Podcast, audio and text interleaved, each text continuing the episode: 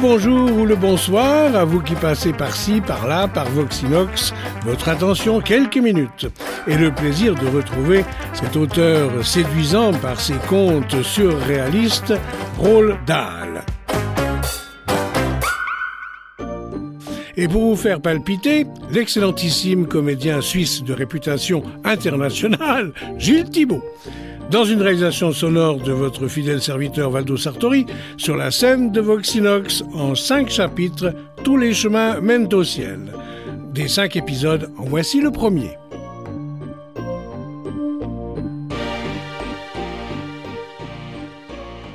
Toute sa vie, Madame Foster avait souffert d'une crainte presque pathologique de manquer le train, l'avion, le bateau ou même le lever du rideau au théâtre.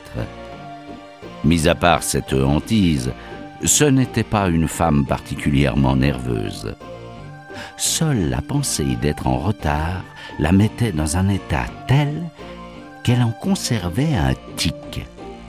Un tout petit muscle au coin de l'œil gauche se mettait à sauter, ce qui lui donnait l'air de cligner constamment de l'œil. Et cela ne voulait jamais s'arrêter avant le départ, départ sans histoire du train, du bateau, etc. Et cela durait encore près d'une heure après qu'elle eut pris le moyen de transport en question. Il est extraordinaire de constater comme, chez certaines personnes, la peur de manquer un train peut dégénérer en obsession.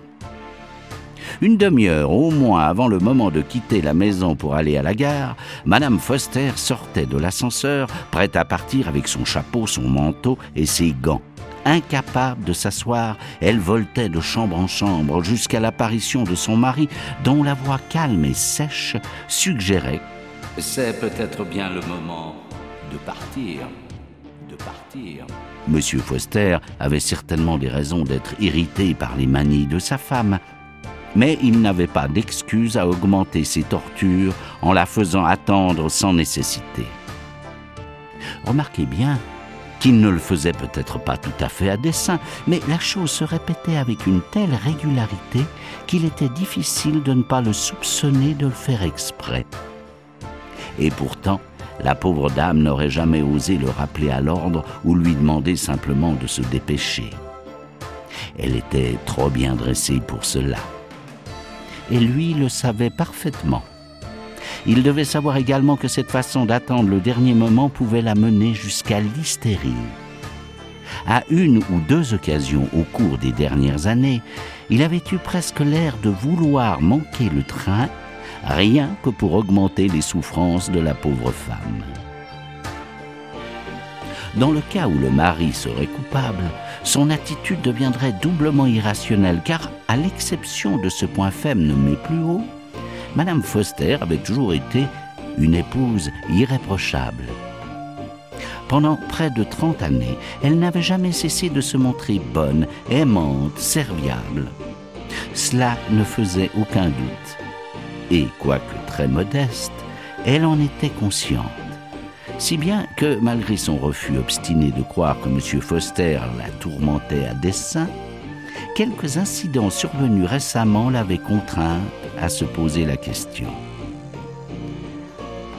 M. Eugène Foster, qui était âgé de près de 70 ans, vivait avec sa femme dans une maison de six étages dans la 62e rue, et ils avaient quatre domestiques. L'endroit était plutôt morne et il recevait peu de visites. Mais le matin de janvier qui nous occupe, la maison s'était animée soudain, et il y régnait un considérable remue-ménage. Une servante déposait des paquets de housses dans toutes les chambres, tandis qu'une autre en revêtait les meubles.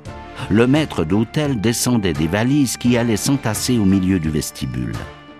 La cuisinière allait et venait pour donner des instructions au maître d'hôtel. Madame Foster, elle, dans son manteau de fourrure démodé, son chapeau noir haut perché, courait de pièce en pièce en prétendant surveiller les opérations.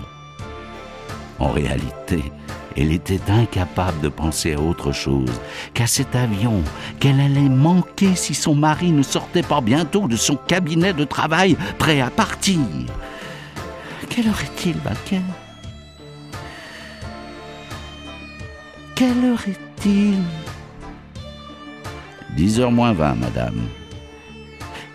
Et la voiture, elle est là? Oui, madame, elle vous attend. Je suis en train d'y mettre vos bagages. Il faut une heure pour aller à l'aéroport.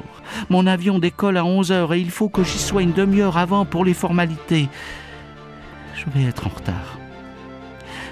Je vais être en retard. J'en suis sûr. Je crois que vous avez tout votre temps, madame. Monsieur Foster sait que vous devez partir à 10 heures moins le quart. Vous avez encore cinq minutes. Oui, Balker, bien sûr. Mais chargez vite cette voiture, s'il vous plaît. Elle se mit à faire les cent pas dans le vestibule, et chaque fois que le maître d'hôtel repassait, elle lui demandait l'heure. C'était le seul avion qu'elle ne devait pas rater.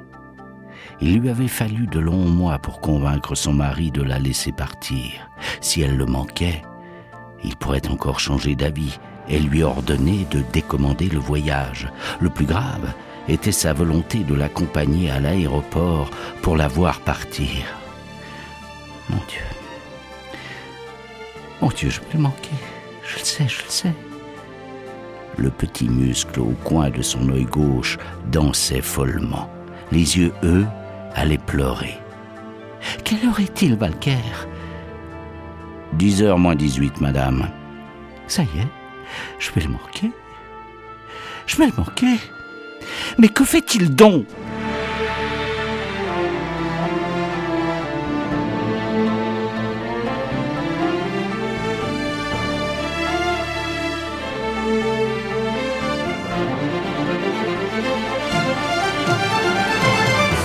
Aimeriez bien connaître la suite alors suivez votre fidèle Valdo Sartori et ses mots de tête pour le deuxième épisode de cette série en cinq chapitres de Roll Dial par Gilles Thibault.